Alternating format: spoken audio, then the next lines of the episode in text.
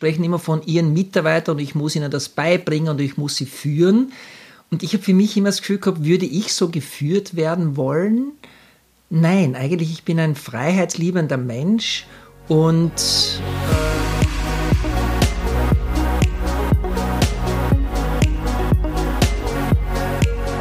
Hallo und herzlich willkommen zur heutigen Folge des Podcasts Get What You Want. Heute habe ich eine für mich persönlich sehr, sehr wichtige, wenn nicht sogar eine der wichtigsten Personen mit dabei, meinen Papa. Der Mensch, der nicht nur verantwortlich dafür ist, dass es mich überhaupt gibt, sondern auch, der mich gemeinsam mit meiner Mutter wohl am meisten geprägt hat. Während meine Mama mich natürlich in ganz vielen Bereichen geprägt hat, möchte ich diese Folge meinem Papa widmen. Nicht nur, weil er heute am 1. Juli Geburtstag hat, alles Gute auf diese Weise nochmal, lieber Papa, sondern auch, weil er für mich mein großes Vorbild im beruflichen Bereich war. Er hat es mir nicht nur vorgelebt, dass Arbeit nicht nur Spaß machen kann, sondern tatsächlich auch Leidenschaft sein kann, sondern er hat auch eine wirklich beeindruckende Karriere hingelegt. Mit 25 war er bereits Selfmade-Millionär, um sich danach mit der EFM auch zu verwirklichen und dort das zu leben, was ihn, finde ich, auch sehr, sehr stark ausmacht, nämlich dass Arbeit und beruflicher Erfolg nicht auf Kosten anderer passiert, sondern wirklich jeder davon profitiert. Und da, ja, ist er für mich da auch eine sehr, sehr inspirierende und wirklich beeindruckende Persönlichkeit. Und ich kann nur Danke sagen, dass er mich auch bei meinen ersten beruflichen Schritten begleitet hat und mir sozusagen einen Schutzschirm übergespannt hat. Und ja, vielen, vielen Dank, lieber Papa, und herzlich willkommen zu diesem Podcast. Ja, danke, liebe Viktoria, für die Einladung, gerade an meinem Geburtstag äh, zu deinem Podcast hier zu dem Thema, wo du, wie ich schon merke, im, im Zuge deiner ganzen Folge, wie viel du zu sagen hast und auch, wie sehr das mit meinem Leben zusammenpasst. Schön, dass wir heute gemeinsam das Gespräch führen. Super. Ähm, für mich warst du ja auch immer so mein größter Fan sozusagen. Du hast immer an mich geglaubt und egal was war, du hast mir immer gesagt, Victoria, du bist so super, du machst so toll. Als Beispiel denke ich da immer, ich glaube, da war ich neun Jahre alt oder so. Und du hast mir immer gesagt, Victoria, deine Deutschfähigkeiten hast du von deiner Mama, weil ich bin Legastheniker. Und deine mathematische Begabung hast du aber von mir. Du bist sozusagen die Kombination aus uns. Das heißt, mir ist eigentlich in meiner Kindheit niemals der Gedanke gekommen, ich könnte in der Schule irgendwas nicht können, weil ich immer zu Hause gehört habe, dass ich das größte Talent in diesen Bereichen bin.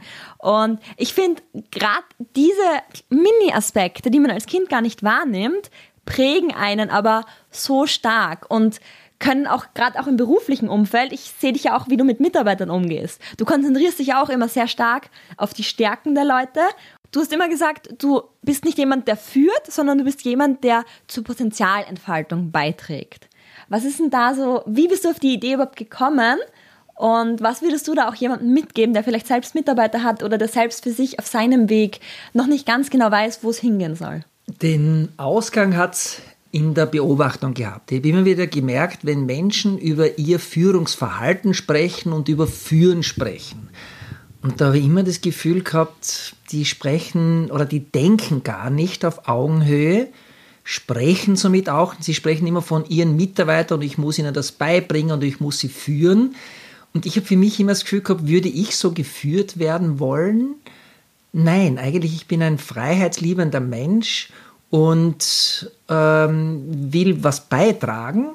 Aber da habe ich erkannt, schau genauer hin, spreche mit den Menschen über ihre Ziele, erkenne ihre Potenziale, weil wir selbst uns unterschätzen, andere überschätzen, deshalb kurzfristig zu große Ziele haben und uns langfristig viel zu wenig zutrauen. Und somit sind wir ganz tief in der Psychologie des Menschen und Entwicklungspsychologie und überhaupt die Psychologie meiner Kinder. Und da bist du ja du, liebe Viktoria, doch mein erstes Geschenk, was ich bekommen habe von der Natur als meine erstgeborene Tochter. Und ich bin glücklicher Vater dreier Kinder aus zwei Ehen, was für mich sehr schön ist. Und so durfte ich dich von klein an begleiten und ich habe immer versucht, eine Kombination auch für dich zu sein. So der, der Vater, aber gleichzeitig auch das, was Großväter ausmacht. Nämlich die Geduld haben, die, die nicht so stark erziehend sind, sondern fördernd sind. Und fördern ist so der Inbegriff dessen, was ich unter, unter führender Begleitung verstehe. Mhm. Also ich kann mich da auch ganz gut erinnern, egal wie weit ich zurückdenke. Ich glaube, soweit ich mich erinnern kann, war es immer ganz klar, wir durften sagen, was wir denken und uns wurde auch erklärt, warum gewisse Sachen, warum man gewisse Sachen darf, warum man gewisse Sachen machen muss oder soll und auch ganz wichtig, ihr habt immer Raum für unseren eigenen Charakter. Also ich war, jeder, der mich kennt, weiß wahrscheinlich, dass ich einen kleinen Dickkopf manchmal haben kann. Und so war es zum Beispiel auch, dass ich als Kind einfach nicht Hand geben wollte. Ich hatte Angst vor großen Menschen und habe mich dann immer hinter meinen Eltern versteckt. Und das haben meine Eltern einfach durchgehen lassen. Ich glaube, bis ich sieben, acht Jahre sogar alt war, war es einfach klar, dass mir die Leute zuwinken und ich nicht gezwungen wurde, die Hand zu geben. Und auch auf anderen Aspekten später, wenn es um das Thema Taschengeld ging oder ich irgendwas wollte mit Freunden noch was unternehmen, durfte ich mit meinen Eltern immer diskutieren, es besprechen und argumentieren und wurde wirklich jetzt zwar mit nicht ganz auf Augenhöhe, weil die Eltern ja doch die Verantwortung tragen, aber wirklich gefühlt für mich als Kind auf Augenhöhe behandelt. Und das habe ich zum Beispiel auch immer, wenn ich ein Team hatte, mit reingenommen, diese, dieses Gefühl, dass meine Eltern mir auch immer das Gefühl gegeben haben, man kann auf Augenhöhe kommunizieren und die Verantwortung darf aber trotzdem einer tragen. Also bei der Eltern-Kind-Beziehung der Elternteil in einem Team, in einem Mitarbeiter-Arbeitgeber-Verhältnis oder einfach nur in einem Teamverhältnis gibt es im besten Fall jemanden, der führt. Und das darf auseinanderfallen, aber dennoch sind ja auch die Beiträge der aller interagierenden Personen wichtig. Ja, ich tue mir da immer mit dem Wort führen so schwer. Ich sage immer, einer trägt die Verantwortung und wir alle tun und jeder äh, gibt sein Bestes und es gibt eine Rollenverteilung. Und ähm, ich glaube auch, dass Führen in beide Richtungen funktioniert. Von der Professor Gruber am Psychologieinstitut durfte ich einen wichtigen Satz lernen. Kinder werden nicht nur von Eltern erzogen, sondern auch Kinder erziehen Eltern. Weil sich, und das merke ich, ich, ich hm, habe so oft die Aussage, am Alter des ältesten Kindes kannst du den Reifegrad äh, der Eltern ablesen, weil da sehr viel in der Interaktion passiert. Und mhm. das Gleiche spielt sich natürlich im Unternehmen ab, in der, in, in der Verantwortung, in der Führung, ähm, weil die Dinge auch nicht immer sofort so passieren, wie man sie gerne hätte, weil man auch falsche Vorstellungen hat. Also das ist ein, ein Versuch und Irrtum und ein komme ich voran oder habe ich Rückschläge.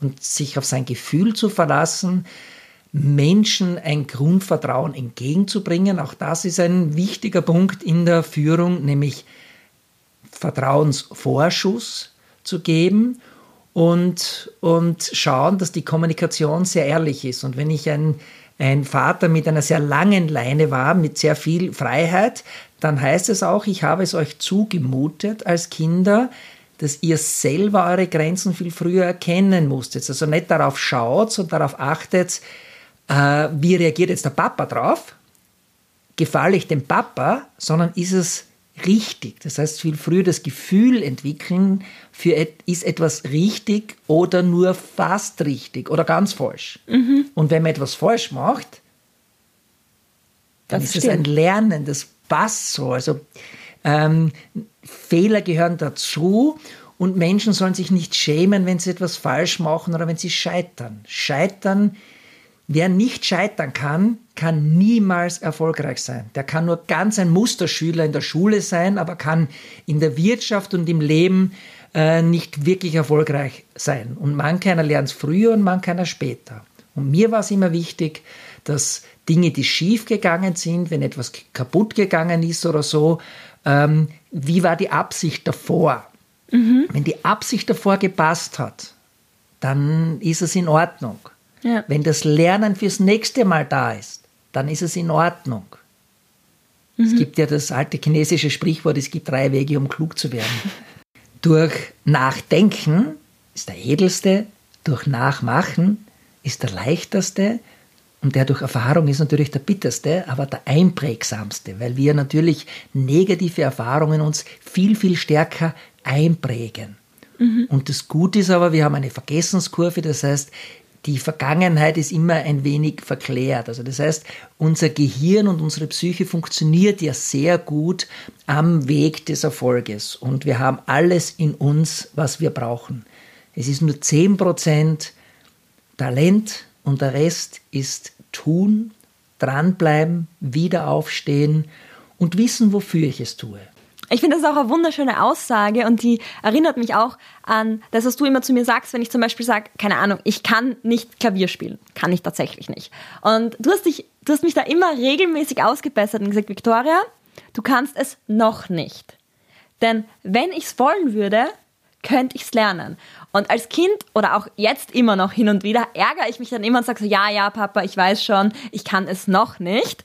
Und irgendwann ist mir dann so nach und nach aufgefallen, dass das einfach so viel mit der Psyche macht, dass ich die Sachen anders formuliere und es mir dann auch begonnen, also das, ich habe dann begonnen, dass mir das auch auffällt bei anderen, wenn die Sachen so formulieren. Nämlich, ich bin jemand, ich bin einfach aufgewachsen eben durch dich, durch jemanden, der immer an mich geglaubt hat und natürlich auch um mein, mein restliches Umfeld, die mich, die immer mehr in mir gesehen haben, als wahrscheinlich da war. Und dadurch, dass immer mehr gesehen wurde als da war, war auch irgendwann einfach mehr da. Weil ich von allen Seiten gehört habe, Victoria, du kannst das, Victoria, du kannst das.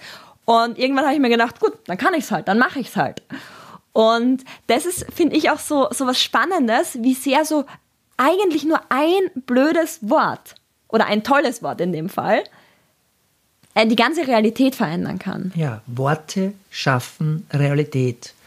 Und ich habe als kleines Kind, ich bin ja doch sehr religiös aufgewachsen, ganz normal katholisch, habe mich dann für fast alle Weltreligionen sehr interessiert und gemerkt, dass viele Wertesysteme sogar vergleichbar und parallel sind.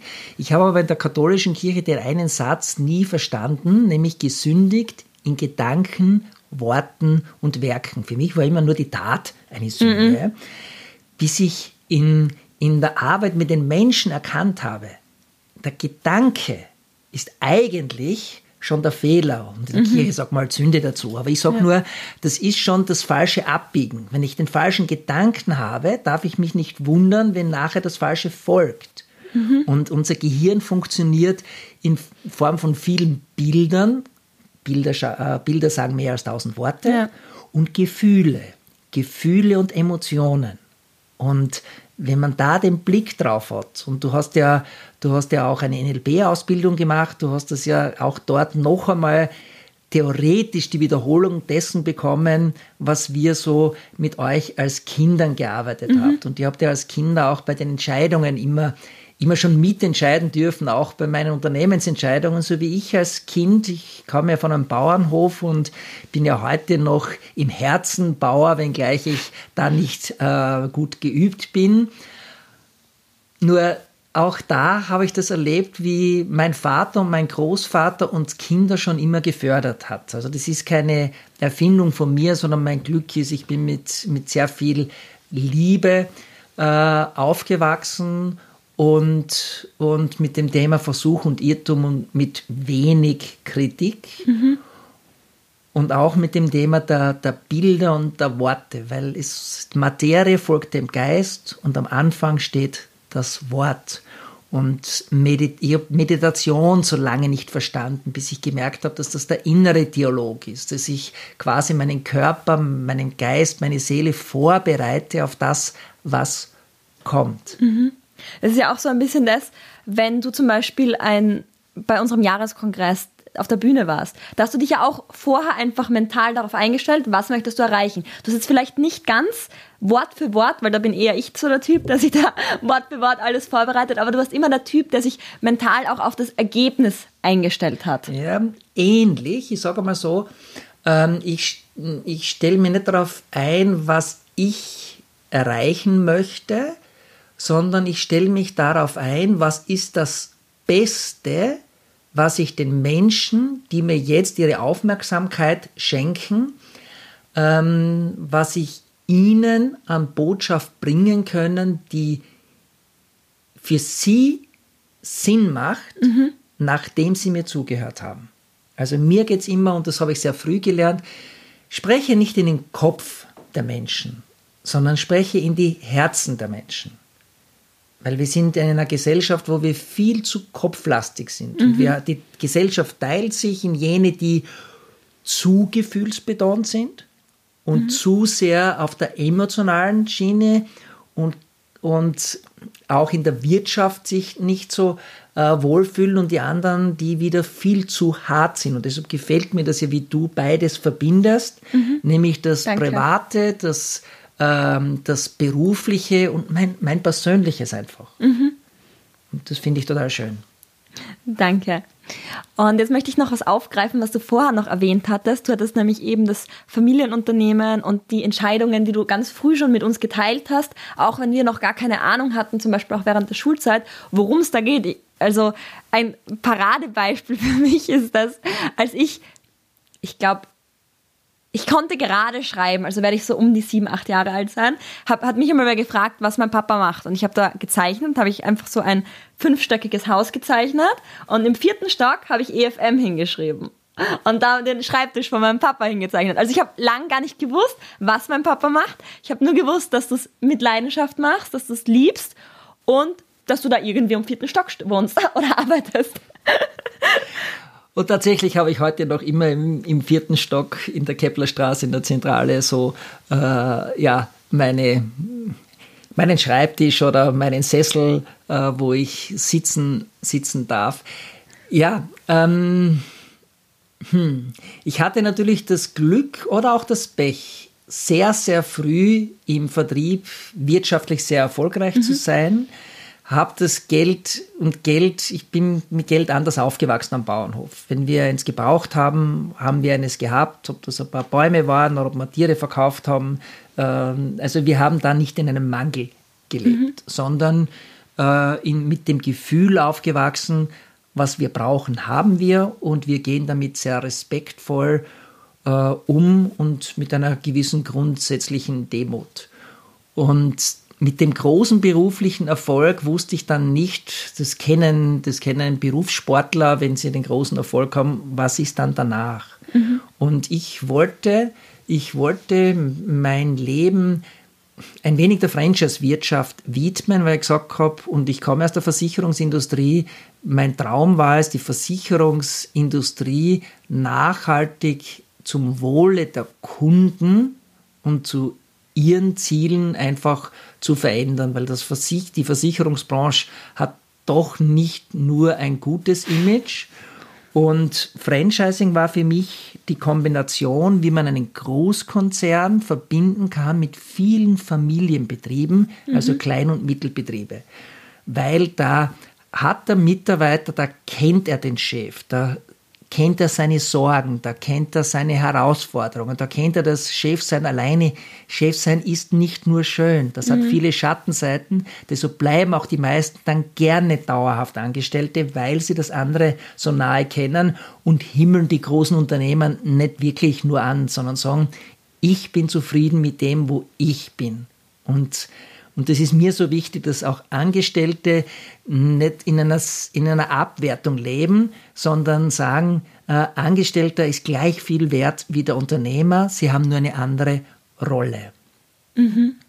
Das finde ich ist auch so wichtig, weil gerade in der heutigen Zeit ist gerade so, jeder will sich selbstständig machen, jeder will das große Business, jeder will schnell reich sein oder viele, sagen wir mal nicht jeder, sondern viele, wir achten ja auf die Sprache. Danke. Und ähm, ich zuerst bin ich halt auch so ein bisschen auf diesen Zug aufgesprungen, habe mir gedacht, gut, ähm, ich möchte niemals angestellt sein, weil ich möchte frei sein, ich möchte machen, was ich will, bis ich dann bei meinen ersten Schritten in der wirklich kompletten Selbstständigkeit auch außerhalb von Papas Schutzschirm da in der EFM so meine eigenen Schritte, Fehler und auch ja Erfahrungen machen, Erfahrungen machen durfte, genau. Und da habe ich auch wirklich erkannt, wie wichtig ein gutes Team ist und wie schön es auch ist, wenn man sich auf das konzentrieren kann, was man kann und nicht alle Baustellen gleichzeitig abdecken muss. Angestellte, wenn sie ein gutes Firmenumfeld haben, haben ein mindestens gleich schönes Leben wie Unternehmer. Mhm. Und, sie haben viel weniger äh, Druck, gesellschaftlichen Druck, die haben den Druck, den sie sich selber machen. Aber ähm, ich, ich habe das Grundprinzip, verbrauche immer ein bisschen weniger, als du verdienst, dann geht es dir immer gut. Und Unternehmer lassen sich oft hineintreiben in große Autos, große Häuser und das trägt ja alles nicht zum Glücklichsein bei. Mhm. Glück ist ganz etwas anderes. Und deshalb bin ich, breche ich gerne die Lanze für die vielen Menschen, die sagen, ich will gar nicht Unternehmer sein, weil ich will das wirtschaftliche Risiko nicht tragen. Denn auch als Millionär weißt du nie, ob du übermorgen noch Millionär bist. Und die Ausgaben sind ja trotzdem größer. Aber ich gebe schon zu, ich bin gerne Unternehmer. Trotzdem weiß ich, dass beides ganz viel, viel Gutes einfach hat. Mhm. Und Führung, Führung ist nicht nur eine Sache der Unternehmer, sondern es führen viel mehr Menschen in Unternehmen als Angestellte und die sind genauso frei wie der Unternehmer.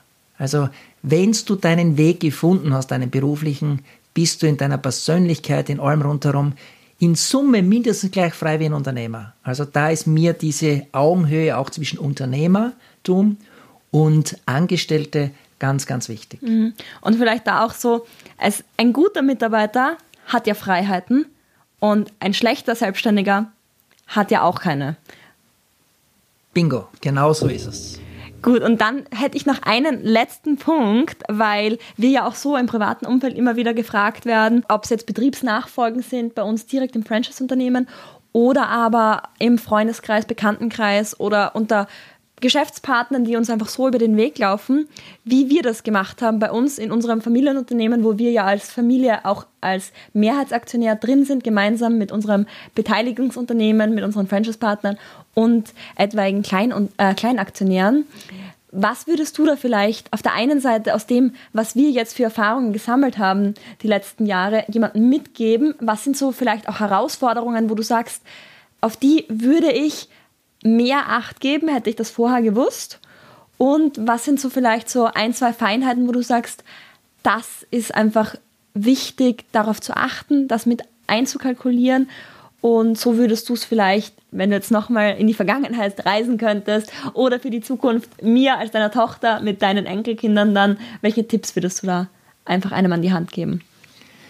Ja, zum einen, ich würde mit, mit einem klareren Langfristplan. Ich würde da einen, eine externe Beratung hinzuziehen und wirklich einen Übergabeplan machen und nicht so übergeben wie ich habe da jetzt einen Koffer in der Hand, ich drücke dir den in die Hand und ich weiß, du kannst das schon. Mhm. Ja. Das ist das, was ich, was ich heute anders machen würde. Was ist aber trotzdem das Gute daran gewesen? Ihr habt ganz früh, der Stefan gleich äh, nach seiner HTL, du nach deinem Abschluss der beiden Studien.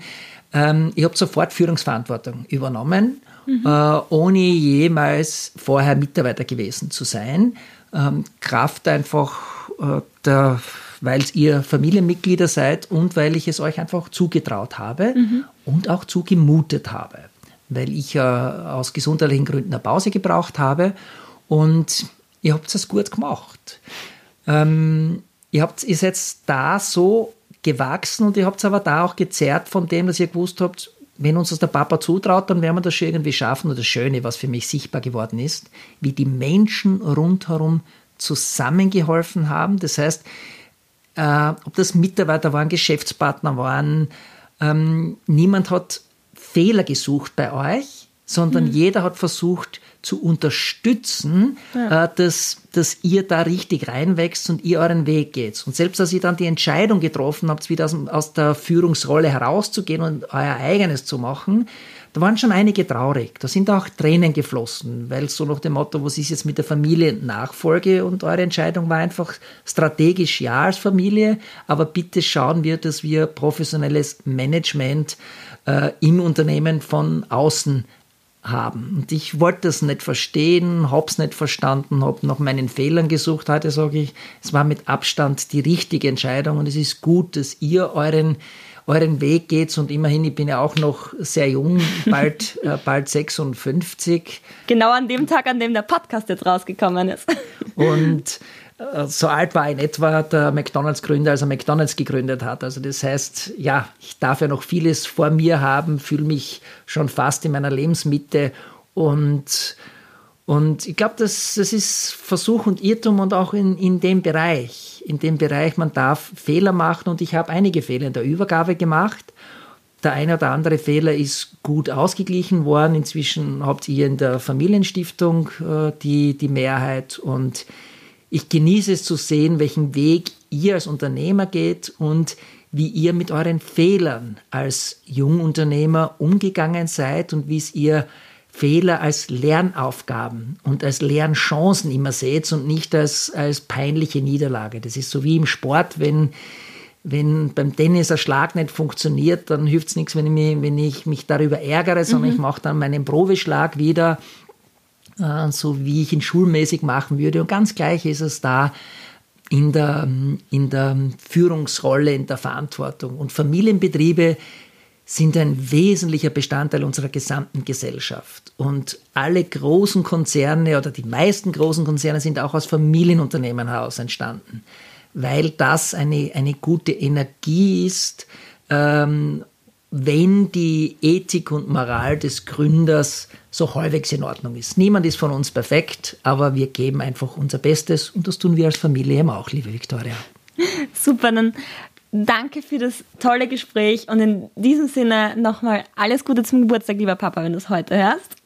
Und ja, danke für all die Begleitung und ich freue mich jetzt auch schon auf die nächste Folge, in der ich nämlich noch einmal ein bisschen tiefer auf das eingehen werde, was ich auch von dir gelernt habe, nämlich das Thema Führung.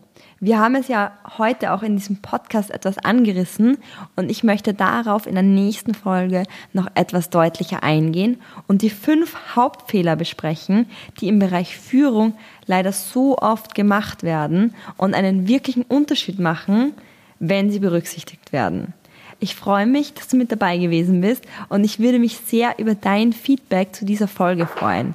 Schreib mir dafür gerne auf Instagram an victoria.stephanie und lass mich wissen, was du dir aus dieser Folge mitgenommen hast. Bis dahin, get what you want, deine Victoria.